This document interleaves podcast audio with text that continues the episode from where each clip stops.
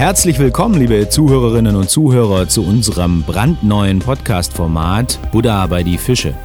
Wie der Titel schon vermuten lässt, geht es uns thematisch um Geistesschulung und die Meditationspraxis. Und wir wollen Klartext reden.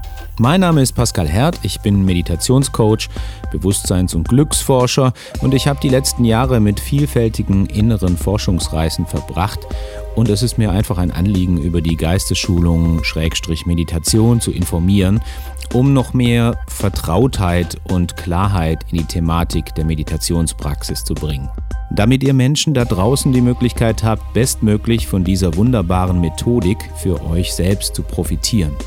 Das hilft mir gleichzeitig selbst, noch tiefer in die alten Geheimnisse fernöstlicher Traditionen und in die modernen westlichen Entwicklungen zur Geistesschulung einzutauchen. Denn das Thema Meditation ist noch viel tiefsinniger und gehaltvoller, als der gerade so hypende und noch vielleicht eher oberflächliche Achtsamkeitstrend vermuten lässt. Wir wollen uns an der Stelle wirklich intensiv und detailliert mit den Themen Geistesschulung und Meditation beschäftigen und das durchaus auch gerne interdisziplinär. In den Gesprächen durchstreifen wir nämlich mitunter die antiken Hochebenen der Philosophie, die technologisch-urbanen Zentren der westlichen Naturwissenschaften, die emotional artenreichen Regenwälder der Psychologie und bestaunen definitiv jahrtausendealte majestätische Gebirgszüge fernöstlicher Tradition. Ich bin sehr dankbar, dass mir dabei mein lieber Gesprächspartner und Experte Oliver Petersen hilft. Hi Oliver. Grüß dich, Pascal. Oliver, zum Einstieg wollen wir uns dem Thema Geist widmen. Wer oder was ist unser Geist? Und äh, du zitierst ja gerne den historischen Buddha, den Dingen geht der Geist voran, der Geist entscheidet. Was ist damit genau gemeint? Ja, dieses Zitat des Buddha ist erstmal sehr fundamental. Das findet sich im Dhammapada, einer Schrift, die vielleicht zu den meist übersetzten buddhistischen Texten gehört. Und dort äh, weist der Buddha eben auf die entscheidende Bedeutung des Geistes für unser Wohlbefinden hin.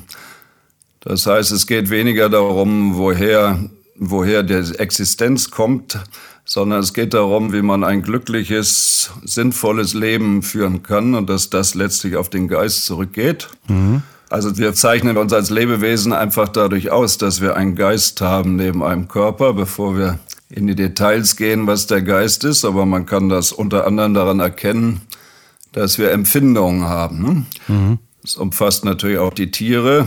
Aber Empfindungen unterteilen sich in glückhafte Empfindungen, leidhafte Empfindungen und neutrale Empfindungen.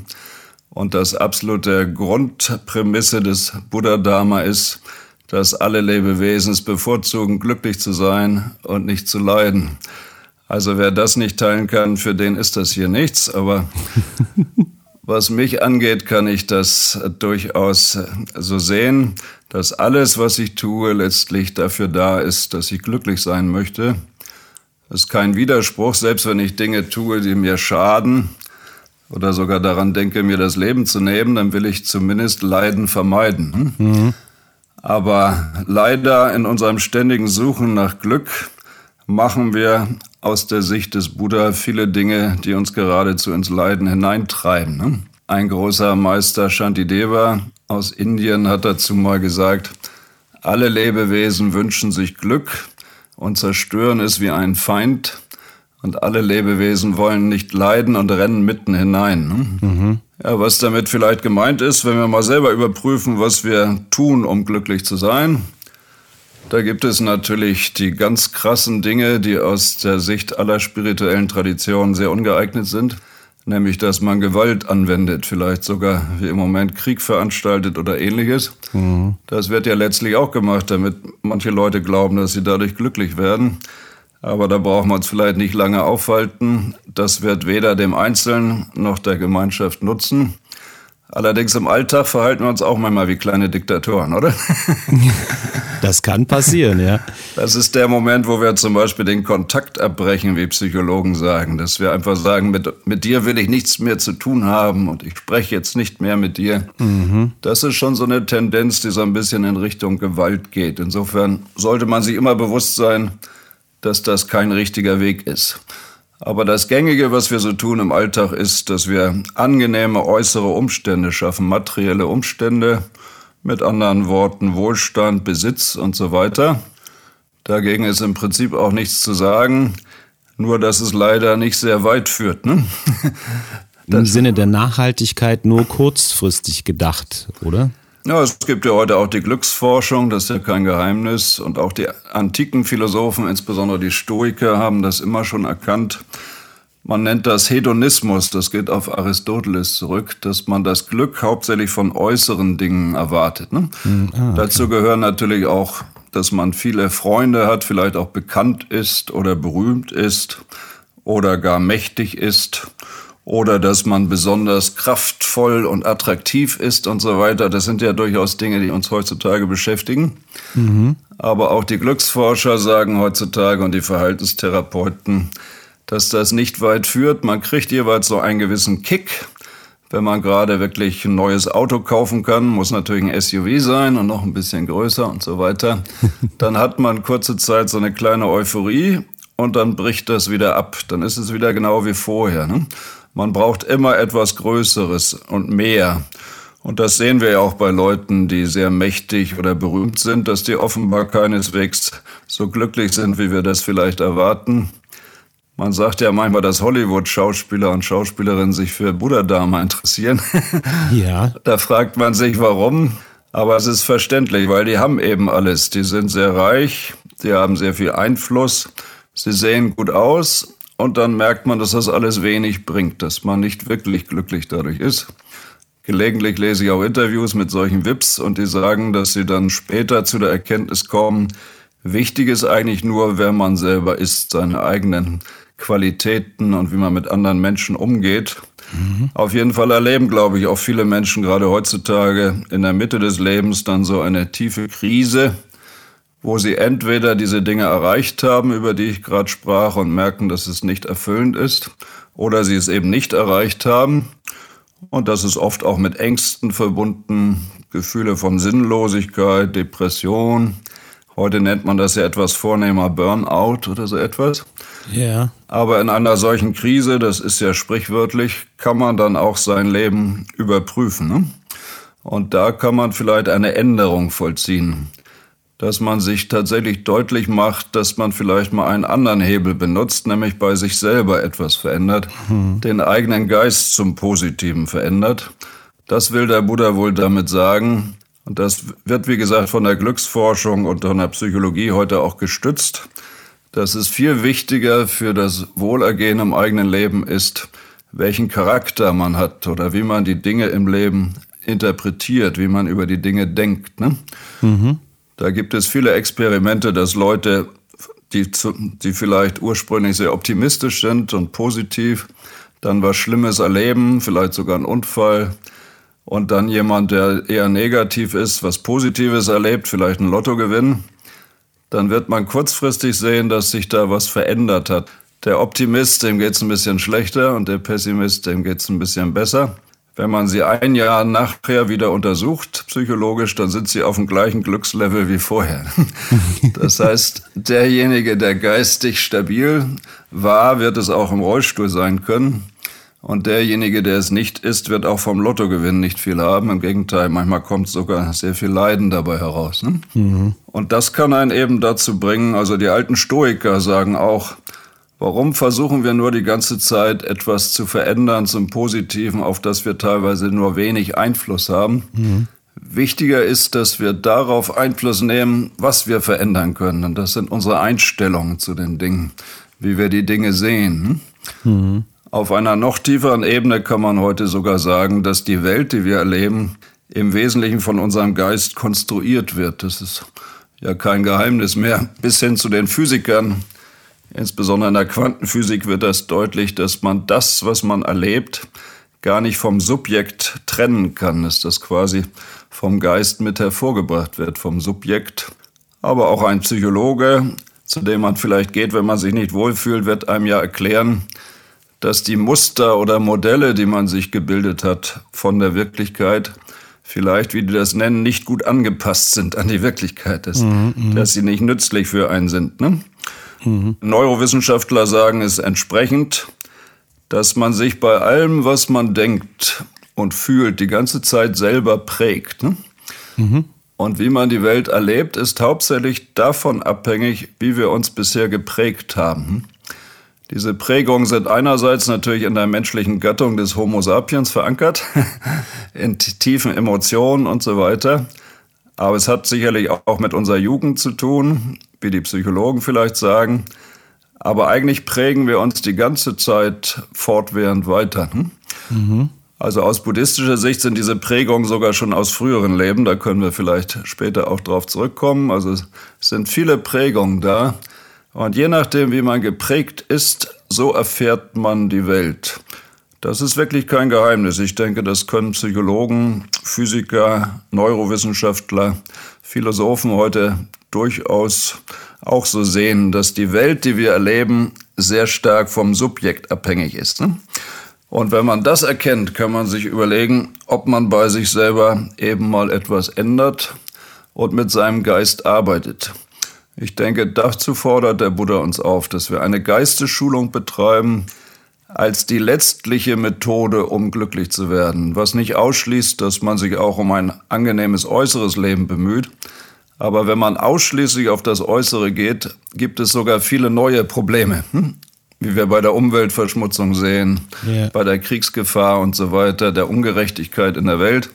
Es entstehen dabei viele Turbulenzen im Geist, die man traditionell Leidenschaften nennt. Auch in der Antike waren das schon die eigentlichen Troublemaker. Ne?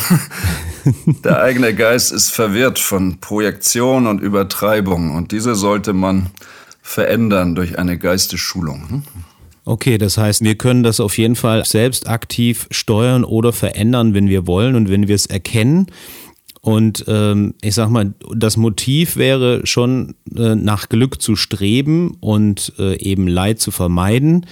Und das findet im Prinzip alles innerhalb unseres Geistes statt. Jetzt wird irgendwie gerne mal in der Literatur der Geist genannt und dann wird auch wieder von Bewusstsein gesprochen. Kann man das gleichsetzen, Bewusstsein und Geist? Ja, da kann ich vielleicht gleich näher darauf eingehen, was man aus traditioneller buddhistischer oder auch indischer Sicht genau unter dem Geist versteht. Mhm. Aber eben auch wenn wir hören, dass wir eben nach Glück streben, muss man natürlich sagen, es geht nicht darum, dass man kurzfristig nur Fun hat oder immer happy ist sozusagen. Ja. Es geht um das, was Aristoteles wiederum Eudaimonia nennt, das gute Leben. Mhm. Das heißt, ein sinnerfülltes, zufriedenes Leben was auch angesichts des Todes auch eine Stabilität oder sowas mit sich bringt. Mhm. Und das sagt eben auch Aristoteles, das kommt hauptsächlich eben durch die Schulung des eigenen Charakters. Das bedeutet, wie gesagt, nicht, dass man gar keine Schwierigkeiten mehr hat, aber der Geist kann damit umgehen. Also selbst wenn man, wenn man sich anstrengen muss oder etwas schwierig ist, kann man trotzdem innerlich eine tiefe Zufriedenheit, ja, einen wirklichen Frieden spüren. Ne? Ja. Das kann man übrigens auch auf körperlicher Ebene sehen. Manche Leute entscheiden sich vielleicht mehr Sport zu treiben, weil es ihnen nicht so gut geht und das ist sicherlich nicht ganz verkehrt.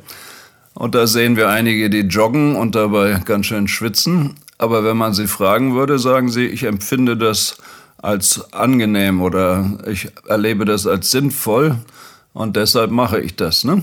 Und eben diese Zufriedenheit, die dann eintritt, auch wenn man etwas macht, was einen durchaus anstrengt, das ist etwas ähnlich wie jemand, der eben ein wirklich rundes, sinnvolles Leben erlangt hat, auch wenn er im Leben nach wie vor durchaus Schwierigkeiten erlebt und natürlich jede Menge äußere Herausforderungen. Ja. Aber das ist das Glück, das man anstrebt. Manche wie zum Beispiel auch der Autor Wilhelm Schmid, der Philosoph, der ja auch über Gelassenheit geschrieben hat. Ich habe ja auch ein Buch über Gelassenheit geschrieben, verkauft sich aber nicht genauso gut wie Schmid, aber wie dem auch sei. aber der benutzt auch lieber das Wort eben Zufriedenheit oder inneren Frieden. Da liegt ja auch das Wort Frieden drin. Ne? Aus, ja. aus tieferer Sicht ist der Frieden ein geistiges Phänomen. Wenn der Geist nicht mehr so aufgewühlt ist, von Verwirrung und Projektion. Das nennt man dann den tieferen Frieden. Ja. Ja, und was der Geist eben ist, Ja, das gehört natürlich zu den größten Geheimnissen der Menschheit.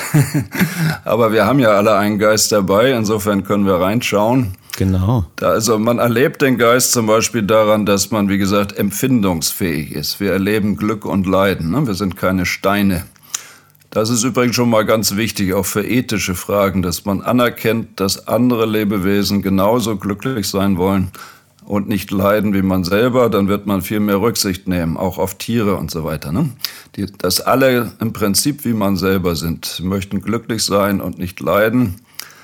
Der Dalai Lama wurde bei einem seiner ersten Besuche im Westen in den 70er Jahren bei einer großen Pressekonferenz mal gefragt, ob er noch was ganz Weises zu sagen hätte. Er gilt ja als Weise und dann sagt er, alle Lebewesen wünschen sich Glück und kein Leiden. da haben sie wahrscheinlich gestutzt, weil im Prinzip ist einem das klar. Aber es kommt darauf an, dass man das nicht nur vom Kopf her versteht, sondern mit seinem ganzen Wesen. Ne? Mhm. Dann ist das eine revolutionäre Erkenntnis, dass man versteht, ich bin ein empfindendes Wesen mit anderen empfindenden Wesen. Ne? Albert Schweitzer nannte man das auch mal das, die Ehrfurcht vor dem Leben. Ne? Ja. Darüber hinaus gibt es im Geist viele, viele Ebenen. Du hast es ja schon angesprochen und auch viele Worte. Gerade die Inder haben dafür unheimlich viele Worte. Aber unter anderem haben wir auch das Denken, mit dem wir dann ja auch zum Beispiel in die Meditation hineingehen können. Genau gesagt gibt es sechs Arten von Geist, nämlich den Geist, der einhergeht mit dem Sehen, Hören, Riechen, Schmecken und Tasten und dann das sogenannte geistige Bewusstsein. Hm? Ah, okay. Aber wenn man es traditionell definiert, sagt man in den Schriften, der Geist ist klar und erkennend. Das ist wie eine Art Licht, das etwas erkennt, heißt es. Also was für Westler vielleicht verwirrend sein mag, ist, dass aus traditioneller spiritueller Sicht der Geist kein materielles Phänomen ist. Ne? Er hat keine Gestalt, er hat keine Farbe, er ist mit dem Körper sicherlich verbunden, aber er ist nicht selber Materie. Ja. Wir leben aber circa seit 100 Jahren in einem positivistischen Zeitalter, wo wir quasi nur noch das, was materiell ist, als real sehen. Aber da sollten wir uns ehrlich gesagt nicht ins Boxhorn jagen lassen. Das ist eine Position, die aus meiner Sicht völlig unüberzeugend ist. der, der Historiker Harari, den vielleicht viele kennen, der nennt das das Hard Problem der Neurowissenschaft, dass man nicht erklären kann, warum Moleküle und Neuronen subjektiv erfahren werden als Empfindung von Glück und Leid, als Liebe und Hass. Mhm. Das kann keiner erklären. Ne? Ja. Auch der Biologe Huxley hat mal gesagt, wenn man sagt, aus Neuronen und Molekülen entsteht Geist, ist das nicht verwunderlicher, als wenn man an Aladins Lampe reiben würde und dann kommt ein Geist hervor. Das meine ich auch. Die, unsere Kinder, wenn wir von Geist sprechen, ja, dann äh, würden unsere Kinder ja zunächst erstmal von einer anderen Begrifflichkeit oder von einem anderen Verständnis ausgehen. Ne? Diese die in, in Comics oder Animationen gerne äh, die Geister bezeichnen, die ja auch irgendwie nicht, die ja auch nicht materiell sind, die so im Prinzip äh, durch, durch Wände gehen können. Ne? Die Kinder haben ja meist dann Angst vor Geistern. Mein Sohn beispielsweise kann ab und zu nicht einschlafen, weil er sich dann in, auf eine bestimmte Seite drehen muss und dann aber Angst hat, dass aus der Einrichtung vielleicht ein mhm. Geist kommen könnte. Ja. Und da, da gibt es ja auch vielleicht irgendwie einen Zusammenhang, ne? dass die Geister, die so immateriell immateriell sind, äh, fliegen können, äh, durch Wände durchgehen können, also nicht auch der Gravitation unterlegen sind, dass das auch eben was Geisthaftes äh, in sich birgt, ne? Da mögen gewisse Grunderinnerungen sein, weil aus ja. buddhistischer Sicht kommen ja Kinder auch schon aus einer vorherigen Existenz. Yeah. Und zwischen zwei Leben hat man eine Art Geistkörper. Ne? Ah, okay. Das, das sollte man vielleicht noch erklären, dass der Geist zwar selber nichts Materielles ist, aber aus Sicht der meisten Philosophien im Buddhismus ist er immer mit etwas Materiellem verbunden. Aber das muss nichts Grobstoffliches sein. Es gibt auch feine Materie und äußerst feine Materie. Mhm. Vielleicht kennen das einige natürlich aus dem Yoga-System. Das nennt man Prana, ne? eine feinstoffliche mhm. Energie. Im Chinesischen spricht man ja von Qi-Energie. Das mag auch etwas damit zu tun haben. Und die Vorstellung vieler spiritueller Systeme ist, dass der Geist und diese feine Energie gar nicht voneinander zu trennen sind. Mhm. Aber das bedeutet nicht, dass mit, man mit dem Gehirntod der Geist auch zum Erliegen kommt, sondern diese feine Energie, die ist sogar noch im Körper vorhanden, wenn man hirntot ist. Und die wird immer feiner, bis sich alles am Herzen zusammenzieht. Und dann hat man am Herzen eine sehr feine Energie zusammen mit den subtilsten Formen des Bewusstseins mhm. und übrigens auch den Prägungen, den karmischen Prägungen, über die wir ja vorhin gesprochen haben, die man durch seine Lebensweise in sich hinterlassen hat. Und diese Einheit trennt sich dann vom grobstofflichen Körper und entwickelt dann wiederum einen etwas gröberen Körper, wo man eine Art Geistkörper hat. Das nennt man im Tibetischen den Bardo-Körper. Hm? Mhm. Und dieser Bardo-Körper, der geht durch einen Zwischenzustand und wird sich irgendwann wieder mit einem grobstofflichen Körper vereinen. Zum Beispiel im Fall, wenn man als Mensch wiedergeboren wird, dass man in die Keimsubstanzen der Eltern eintritt. Mhm. Und dann vereinen sich also die Keimsubstanzen der Eltern mit diesem Wesen, das einen feinstofflichen Körper und einen sehr subtilen Geist mit den karmischen Anlagen hat. Mhm. Und das Kind im Mutterleib entwickelt sich dann also aus buddhistischer Sicht keineswegs nur aufgrund der Gene der Eltern und der Substanzen der Eltern, weil, wie gesagt, aus Materie alleine kein Geist entstehen kann, ja. sondern es muss ein geistiges Kontinuum vorhanden sein und die entsprechenden Prägungen. In den buddhistischen Schriften, insbesondere im Tantra, wird genau erläutert, wie diese Phasen durchlaufen werden, so dass schrittweise sich der Körper im Mutterleib entwickelt. Das wird auch davon gesprochen, dass am Anfang die Substanz wie Joghurt ist und sich dann langsam entfaltet. Aber das ist schon die tiefere Dimension des Geistes aus buddhistischer Sicht, dass er ein Kontinuum hat, das sich über viele, viele Leben äh, immer weiter entwickelt letztlich sagen ja auch alle Weltreligionen, dass nach dem Tod irgendetwas kommt. Das wird nicht immer sehr ja. genau erklärt. Aber in den buddhistischen Schriften wird das gnadenlos genau erläutert, wie diese Prozesse ablaufen. Aber das kann man nur verstehen, wenn man den feinstofflichen Körper versteht. Insofern bin ich dir ganz dankbar, wenn du quasi diese etwas kindliche Vorstellung von Geistern vorstellst. Es, ja. es gibt aus buddhistischer Sicht tatsächlich Wesen, die wir nicht kennen, die einen feinstofflichen Körper als wir haben. Ja. Und wir werden nach dieser Existenz und vor der Existenz auch mit so einem feinstofflichen Körper unterwegs sein. Aber dazwischen befinden wir uns, wie wir jetzt wissen, in einem grobstofflichen Körper. Aber wir identifizieren uns völlig mit dem Körper und glauben, dass wir nur noch Materie sind. Das ist natürlich ja. eine extrem äh, eine extrem einengende, dumpfe Vorstellung. Äh, ja, ja, ja, ja. Ja, wir haben ja das Motiv genannt, also irgendwie das Streben nach Glück und äh, auch, sag ich mal, irgendwie darüber hinaus irgendwie den, die Geisteszustände oder die Form des Geistes zu nennen. Ähm, aber äh, kommen wir nochmal zurück zum, zum Geist an sich. Ähm, wenn er nicht materiell ist, ähm, wie kann sich jetzt jemand, der mit Meditation noch nichts zu tun hat ähm, oder ein Meditationseinsteiger, so den Geist sich vorstellen? Na, wenn, wenn er jetzt sich jetzt quasi in meditative Haltung begibt und äh, dann bekommt er durch äh, Meditationsanleitung gesagt, beobachte einfach mal erstmal deinen Atem und äh, was so vorgeht in deinem Geist. Und dann stellt er sich ja vielleicht zunächst mal die Frage, was er ja mit seinem Verstand tut, was ist denn der, mein Geist überhaupt? Ähm, können wir uns da so ein Bild machen, dass man sagt, der Geist ist vielleicht so eine Art Omnisphäre, wenn wir uns quasi so eine Sphäre um uns herum vorstellen und aber auch die Körperempfindungen, all die Signale, die Phänomene, die in uns vorgehen dann ist es ja eigentlich im Prinzip alles, was wir wahrnehmen, was äh, die menschliche Wahrnehmung angeht, mit all den Sinnen, den Sensoren, die wir haben, ob das visuell ist, auditiv, gustatorisch mit Geschmack oder olfaktorisch oder kinästhetisch durch Tastsinn und Schmerzempfindung, Empathie, äh, da, da gibt es ja noch andere Sinne, die wir eigentlich so haben, die wir gerne mal übergehen, wie mhm. Orientierungssinn oder Sinn für Humor oder, oder all das. Das sind ja irgendwie auch so Dinge, die damit dazu zählen, so zu diesem Gesamtkonstrukt einer Sphäre, die wir so wahrnehmen. Und könnte man das so sehen oder, oder ist das vielleicht falsch gedacht? Ja, wie gesagt, der Buddha Dharma ist sozusagen die Wissenschaft des Geistes. Das heißt, es, es haben sich in Indien über Jahrtausende Tausende von Personen mit dem Wesen des Geistes beschäftigt, so wie man sich im Westen mit dem Wesen von Materie beschäftigt. Ne? Ja. Insofern ist da enormes Wissen bei rausgekommen.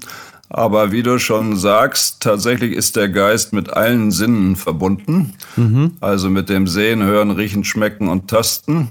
Aber der wichtigste Sinn für die spirituelle Schulung, und wenn wir von einer positiven Veränderung des Geistes sprechen, dann bezieht sich das auf das geistige Bewusstsein. Ne? Das gibt tatsächlich sechs Arten von Geist, ein sechster Sinn. Und wir erfahren ihn zum Beispiel im Moment durch Denken. Hm? Mhm. Und darüber hinaus gibt es aber subtilere Formen des geistigen Bewusstseins, die in der Meditation auftreten können. Übrigens, wenn wir schlafen im Traum, sind unsere äußeren Sinne ja weitgehend abgestellt, aber innerlich ist ja ganz schön viel los. Ne? Das ist, ist unser geistiges Bewusstsein. Ne? Ja, okay, du, du sprichst von geistigem Bewusstsein. Das heißt, Bewusstsein ist nicht der Geist, sondern das Bewusstsein ist, ist das ein moderner Begriff des Geistes durch die Psychologie oder spricht man ähm, oder benutzt man beide Begriffe eigentlich im selben Kontext? Das ist jetzt wieder eine andere Frage, die Bewusstseinsforschung, wenn man darunter versteht, was speziell der Mensch gegenüber den Tieren hat, dass er sich seiner selbst bewusst ist. Ne? Ah, okay. Das können wir offenbar, aber wir benutzen wir mal ganz allgemein erstmal den Ausdruck Geist, der wirklich ganz allgemein ist. Ne? Ich sagte schon alles, und du hast es ja auch benannt, was mit Wahrnehmung zu tun hat und mit Empfindung, das ist Geist. Ne? Mhm. Dass wir überhaupt irgendwas mitkriegen in der Welt, und dass wir Glück und Leid empfinden, daran können wir erkennen, dass wir nicht nur Materie sind, denn die kann das nicht, sondern dass wir geistige Wesen sind, die natürlich in einem Körper stecken, auch verbunden mit einem feinstofflichen Körper, aber wir sind nicht nur Körper. Und das Entscheidende ist gerade bei Menschen, dass wir, also wenn ich vom geistigen Bewusstsein spreche, dann ist das eines von sechs Arten von Geist, das wir eben benutzen, zum Beispiel zum Denken. Ja. Und dieses Denken des Menschen lässt sich eben verändern. Erich Fromm hat mal gesagt, der Mensch ist nicht instinktsicher. Das ist ein wichtiger Unterschied zu den Tieren. Mhm. Das heißt, die Tiere sind tatsächlich weitgehend fest konditioniert. Ne? Mhm, auf ihre Instinkte dann. Die haben ihre Programme. Es passiert etwas und dann reagieren sie. Mhm. Mit den Menschen hat sich die Evolution was gegönnt, was sehr seltsam ist. der Mensch trifft eben auf Situationen und hat kein festes Programm. Hm? Mhm. Das macht ihm dann ja auch viel Angst, dass er nicht immer gleich weiß, was er tun muss. Ne? Aber gleichzeitig ist das der Grund für den steilen Aufstieg des Menschen. Er ist, wie Gerald Hüther zum Beispiel sagt, einfach nicht festgelegt. Er ist sehr offen. Ne? Mhm. Das berührt auch den Bereich der Freiheit. Also Freiheit bedeutet natürlich nicht, dass wir völlig frei sind. Wir sind gerade aus buddhistischer Sicht durch zahllose Dinge konditioniert, ne? körperlich, geistig, sozial.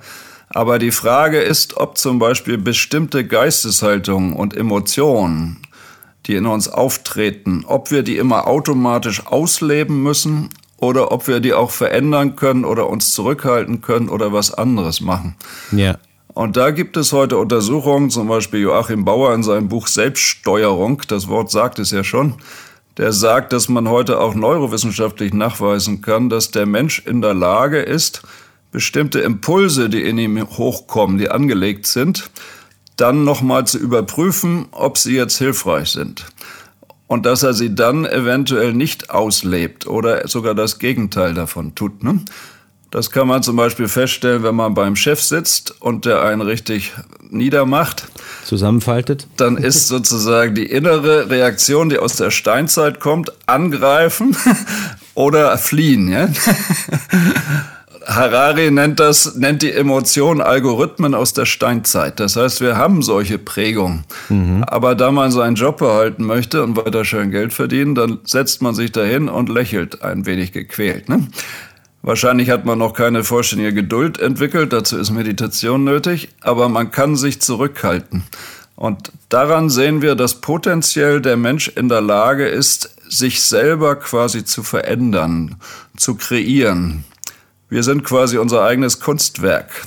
Ja, und uns selbst dazu beobachten. Dazu müssten wir aber eben uns dessen bewusst sein, dass wir diese Fähigkeit haben. Ne? Ich habe ähm, in meiner Meditationsausbildung, ich glaube, das entstammt dem Buch ähm, Search Inside Yourself, da wurde der Begriff, das, was du gerade beschrieben hast, als äh, Reaktionsflexibilität beschrieben. Exakt, ja. Mhm. Ne, dass du irgendwie einen Reiz von außen bekommst und äh, dann würdest du, wenn du im Automatismus wärst, ne, da geht der Autopilot los und äh, dann schreist du eben den Chef an. Aber muss man nicht, ne? Aber du musst es nicht. Du kannst irgendwie dann äh, eine Millisekunden oder Sekundenpause machen, um dann zu überlegen, okay, ich habe Option 1, 2, 3, 4, 5. Man hat übrigens umso mehr Optionen, je gebildeter man ist. Ne? Gerald Hüther sagt, ah, Gerald okay. Hüther sagt, Freiheit hat nichts mit Genen zu tun oder Biologie, sondern mit Bildung. Das heißt, je mehr du geistige Optionen entwickelt hast, wie du zum Beispiel mit aggressiven Kräften umgehen kannst, kannst du flexibler damit umgehen. Aber du sprichst an der Stelle, entschuldige, wenn ich unterbreche, ähm, du, an der Stelle sprichst du nicht nur von intellektueller Intelligenz, oder? Du hast es ja vorhin schon angedeutet, es gibt verschiedene Intelligenzen. Das, das ist genau. hauptsächlich genau. emotionale Intelligenz. Jemand, ah ja, okay, siehst du. Cool. Es gibt ja auch, wie du richtig sagtest, musikalische Intelligenz, handwerkliche Intelligenz, ja, spirituelle ja. Intelligenz. Aber oft hängt das natürlich zusammen, dass ein Mensch, der etwas gelernt hat, auch über menschliche Erkenntnisse der Vergangenheit im Allgemeinen auch mehr Optionen hat, wie der emotional mit etwas umgeht. Ne? Ja. Aber es gibt auch Menschen, die gar nicht viel wissen und trotzdem das sind, was wir Weise nennen. Ne? Also Weis, Weisheit, kommen wir sicherlich auch ein andermal dazu, bedeutet zum Beispiel, dass man mit komplexen Situationen klug umgehen kann, dass man mhm. die richtigen Entscheidungen trifft im Sinne dessen, was wirklich zu Glück führt. Aber diese Art von Intelligenz muss man irgendwie geschult haben. Das wäre dann so im Prinzip eine gesteigerte Form der Intelligenz, indem man alle Intelligenzen in einer Balance entsprechend dann anwenden kann, oder? Ja, auf Weisheit speziell kommen wir sicherlich nochmal zu sprechen. Ist ja ein zentraler Begriff im Buddhismus. Aber du hast eben schon einen Faktor angesprochen, der für Menschen sehr wichtig ist. Sie müssen eine Selbstbeobachtung durchführen. Ne?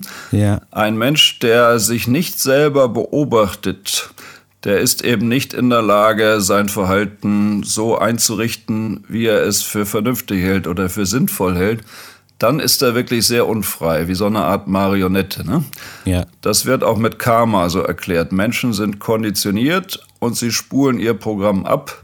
Ja. Aber dieses Programm ist oft gar nicht mehr sinnvoll. Ne? Wenn sich die äußeren Umstände geändert haben, und das haben sie seit der Steinzeit, ist es vielleicht besser, dass man nicht mehr immer mit Gier und Hass reagiert, ja. wenn es gerade mal was zu ernten gibt oder Probleme entstehen. Und, und das ist eben das Entscheidende, dass man lernt, und das muss man vielleicht zunächst auch in der Erziehung mitbekommen. Später kann man sich selber dann schulen. Aber dass man lernt, sich selber zu beobachten, das mag für viele Leute völlig neu sein, weil sie normalerweise nur auf die Außenwelt gerichtet sind. Ne? Ja. Deshalb sprechen wir auch gerade über das Wesen des Geistes, weil eigentlich ist das das, was uns am nächsten überhaupt liegt. Aber wir sind so nach außen gerichtet, dass manche Leute gar nichts mehr wahrnehmen, wenn sie nach innen schauen. Aber das kann sich ändern, indem man es eben mal versucht. Ne? ja, genau. Mir war eine Zeit lang selbst gar nicht bewusst, wie unglaublich tiefgreifend das Thema Meditation ist. Und nachdem ich so anfing zu praktizieren und eine dazu noch anderthalbjährige Ausbildung absolviert hatte, da wurden die Perspektiven zu fast unendlichen Weiten. so bin ich dann am Ende auf das tibetische Zentrum gestoßen.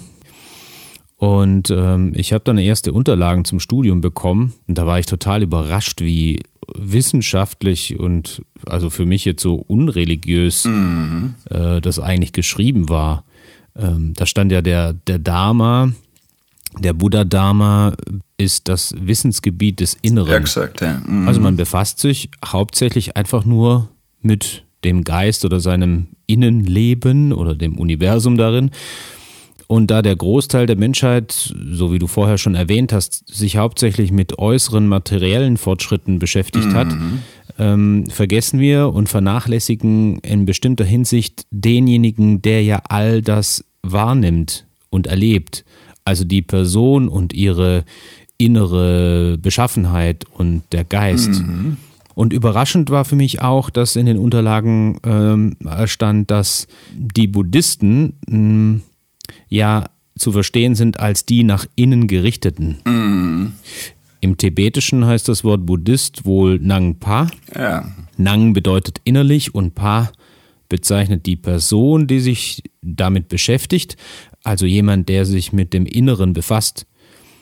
Könnte man dann fast sagen, dass so Menschen, die sich ganz neutral auf einem individuellen inneren Forschungsweg befinden, im Grunde auch Buddhisten sind? Das ist jetzt eine andere Frage. Dazu gehören dann gewisse Bekenntnisse. Aber das, was wir gerade sprechen, ist auch nicht entscheidend, ob man jetzt ich benutze ja das Wort Anhänger des Buddha-Dharma ist. Das, ah, okay. das Wort Buddhist ja. ist sowieso ein westliches, ne? Also es ist kein Ismus, sondern man beschäftigt sich mit dem Dharma, da kann man auch noch mal drüber sprechen, was das ist, eben aus der Perspektive dessen, wie das der historische Buddha gelehrt hat. Aber um Geistesschulung zu betreiben, muss man ja nicht religiös sein oder buddhistisch sein. Genau. Obwohl der Bereich der Religion und Philosophie, der vielen Leuten ja heute nichts mehr sagt, eben tatsächlich der Geist ist, eben des Inneren. Ne? Was wir heute brauchen, ist eben ein Ausgleich. Wir sind so stark nach außen gerichtet, also genau. spätestens seit der wissenschaftlichen Revolution hat sich die Wissenschaft eben nicht nur von der Autorität der Religion differenziert, sondern sie hat sich dissoziiert. Das heißt, sie ist völlig vom Spirituellen und vom Geistigen abgefallen in einer Art materialistischen Sumpf. Ne? Damit hat sie unglaubliche Kräfte entwickelt, eben auf materiellem äußeren Gebiet. Aber die Führung durch die geistige Einstellung, die, die ist nicht weiterentwickelt. Und das ist mhm. sehr gefährlich, wenn man Atombomben hat und gewaltige industrielle ja, ja. Kräfte. Und deshalb ist die Botschaft des Dalai Lama, dass alle Menschen lernen müssen, neben der äußeren materiellen Entwicklung sich auch geistig zum Positiven zu entwickeln, zum Heilsam. Und dafür ist es nicht unbedingt nötig, Buddhist zu werden, noch nicht mal religiös. Er nennt das säkulare Ethik. Das heißt, dass jeder Mensch, egal ob er religiös ist oder nicht, muss lernen, wie man mitfühlender wird, wie man mit seinen Emotionen umgeht, wie man genügsamer wird, dankbarer wird, weil das ist notwendig zum Überleben der Menschheit und für den Einzelnen, für seine psychische Gesundheit. Und das fehlt in unserer Gesellschaft völlig. Wir haben, wie gesagt, diese wünschenswerte wissenschaftliche Entwicklung durchlaufen. Sie hat aber nebenbei dazu geführt, dass das Spirituelle völlig eben ja, den Bach runtergegangen ist. Die alten Inder haben eben, deshalb nennt man den Buddhismus eine Art Wissenschaft des Geistes.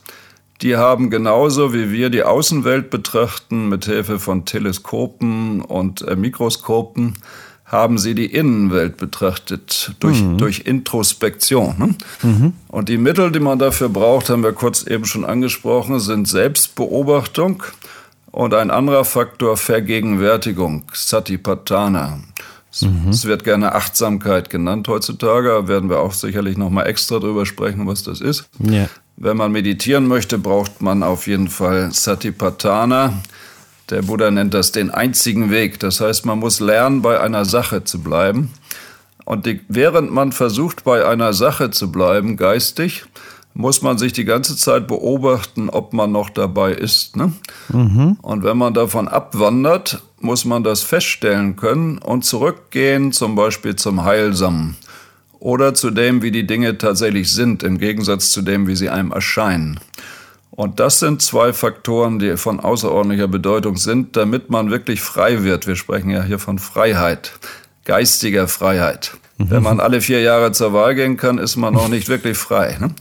Sondern der indische Ausdruck Freiheit, Moksha, bedeutet innere Freiheit. Das heißt, es bedeutet, ich kann selber mehr oder weniger bestimmen, wie ich auf äußere Reize und Situationen reagiere, wie ich sie betrachte.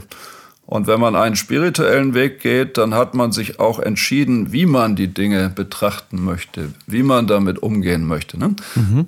das ist eine Art Bekenntnis, dass man sagt, ja, ich glaube wirklich, die Buddha-Lehre ist da sehr gut und ich werde mich jetzt schulen, Mitgefühl zu entwickeln. Ich werde Genügsamkeit entwickeln und ich werde versuchen, die Dinge so zu sehen, wie sie wirklich sind und das immer wieder in seinem Leben dann in allen Situationen, auch in der Ethik, zu praktizieren. Ja. Wenn, man da, wenn man das auf der Grundlage eben des Vertrauens speziell in die Lehre des Buddha nimmt, äh, dann kann man vielleicht sagen, ich bin Buddhist. Mhm. Aber das ist, wie gesagt, jetzt nicht das Entscheidende. Das werden wahrscheinlich nur wenige hier im Westen machen. Aber der Buddha-Dharma gibt große Impulse für unsere Kultur, die eben spirituell ziemlich verarmt ist. Ne? Das meinte ich eben, ne, dass da so sehr viel Potenzial drin steckt und Techniken und Ansichten und Wissenschaft, die eben auch nutzbar sind auf der ethischen oder der säkular-ethischen Ebene und nicht irgendwie auf religiöser Basis. Ja, zum Beispiel der bekannte Historiker Harari, den ich vorhin schon ansprach, der schreibt einerseits seine ja sehr viel beachteten historischen Schriften, zum Beispiel die kurze Geschichte der Menschheit oder wie das heißt. Ja, ja, genau. Und darüber hinaus meditiert er aber jeden Tag viele Stunden und zieht sich jedes Jahr mehrere Monate zurück. Und er hat erkannt, er sagte selber, er war schon Wissenschaftler und Philosoph und ist zu einem Meditationskurs gegangen und hat plötzlich festgestellt, dass er keinerlei Kontrolle über seinen Geist hatte. Das, ah. Er wollte einfach nur ein bisschen Atembeobachtung machen und konnte das nicht, weil der Geist ständig abwandert. Yeah. Und dann hat ihn das gefuchst ne? und das hat ihn dann interessiert. Und dann hat er gemerkt, obwohl er sich für, schon für so klug und gebildet hielt, dass er in Wirklichkeit noch keine Ahnung hatte darüber, wer er wirklich ist. Ne? Geschweige denn mit seinen Emotionen wie Ärger und Gier umgehen konnte. Absolut. Aber das macht er jetzt ganz konsequent. Das finde ich erstaunlich, dass ein Mensch, der eigentlich der Wissenschaft sich gewidmet hat, erkennt, dass auch der Geist sehr wichtig ist und der auch nicht dieses positivistische Dogma hat, dass der Geist nur eine Funktion der Materie ist, sondern der das ernsthaft in Frage stellt, weil er sagt, das kann man überhaupt nicht nachweisen. Das ist einfach nur ein Vorurteil, das man heute hat. Mhm. Wenn die Menschen sich aber als einen Klumpen Materie verstehen, ist das Leben zweifellos sehr sinnlos und es wird zu nichts anderem führen, als dass die Leute rein hedonistisch und materialistisch leben und damit unseren Planeten zerstören. Das ist schon eine sehr grundlegende Frage. Ne? Und er praktiziert wirklich mehrere Stunden am Tag, hast du gehört? Ja, ja, hat er in seinen Schriften sehr deutlich gesagt. Er beendet sogar seine Geschichte der Menschheit mit Hinweisen auf Meditation, weil er das für entscheidend für die Zukunft der Menschheit hält. Er sagt, der Mensch weiß noch gar nicht genau, was er will eigentlich. Ja. Er beherrscht, beherrscht ja diesen Planeten, aber ist leider ziemlich außer Rand und Band. Ne? Und er muss jetzt langsam mal verstehen, was wirklich zu Glück führt. Und er glaubt, dass das tatsächlich nur mit Hilfe von solchen Techniken möglich ist. Man kann das ja auch Kulturtechniken nennen. Ne? Er nennt den Buddhismus dann nicht speziell eine Religion, obwohl ich das durchaus tue, sondern er nennt das eben mehr eine Weisheitstradition, ne? die eben interessiert ist an der Erforschung der Realität, aber nicht nur der materialistischen Realität, sondern der ganzheitlichen Realität sozusagen. Ne? Ja. Ja, vielen Dank, Oliver. Ich denke, wir können hier vielleicht einen kleinen Einschnitt machen und ähm, vielleicht noch den Geist Teil 2 irgendwie hinzufügen werden. Das halte ich für sinnvoll, ja. ja die, fro die, frohe Botschaft ist, wir können uns verändern. I genau. know you can change, sagte ein Lehrer immer zu mir. Das ist das Entscheidende. Das kann man theoretisch sehr genau begründen, aber wichtig ist, dass man zu der Erkenntnis kommt, ich kann wirklich etwas verändern bei mir und dadurch ändert sich auch das Äußere durchaus. Bis hin ins Politische. Ja. Ja, ganz genau. Ich habe schon viele, auch irgendwie, weiß nicht, im Unternehmen oder in einer Firma, die sagen, ah, ich bin schon 55, ich bin schon 50, ich werde mich nicht mehr ändern. so, ne? Und mir schon direkt bewusst geworden, okay, wenn du das sagst, dann wird das so sein. Die waren aber mit 30 schon tot. Das gehört übrigens auch zum Wesen des Geistes. Er ändert sich ständig. Wir können es gar nicht ändern, dass er sich ändert. er ändert sich dauernd. Die Frage ist nur, ob wir ihn bewusst ändern und zum Positiven oder ob wir quasi nur in unseren Gewohnheiten und Mechanismen verweilen und eben stecken bleiben in Projektion und Unwissenheit. Das ist dann tatsächlich, dann ändert sich an unserem Leben zum Positiven nicht mehr viel. Ne? Aber man kann jederzeit noch die Kurve kriegen. Auch in hohem Alter. Ja, ja absolut.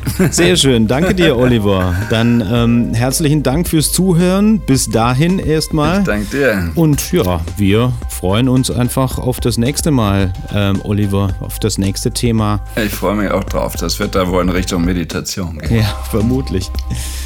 Dann dir einen schönen Tag Und ja, danke an euch alle. Tschüss.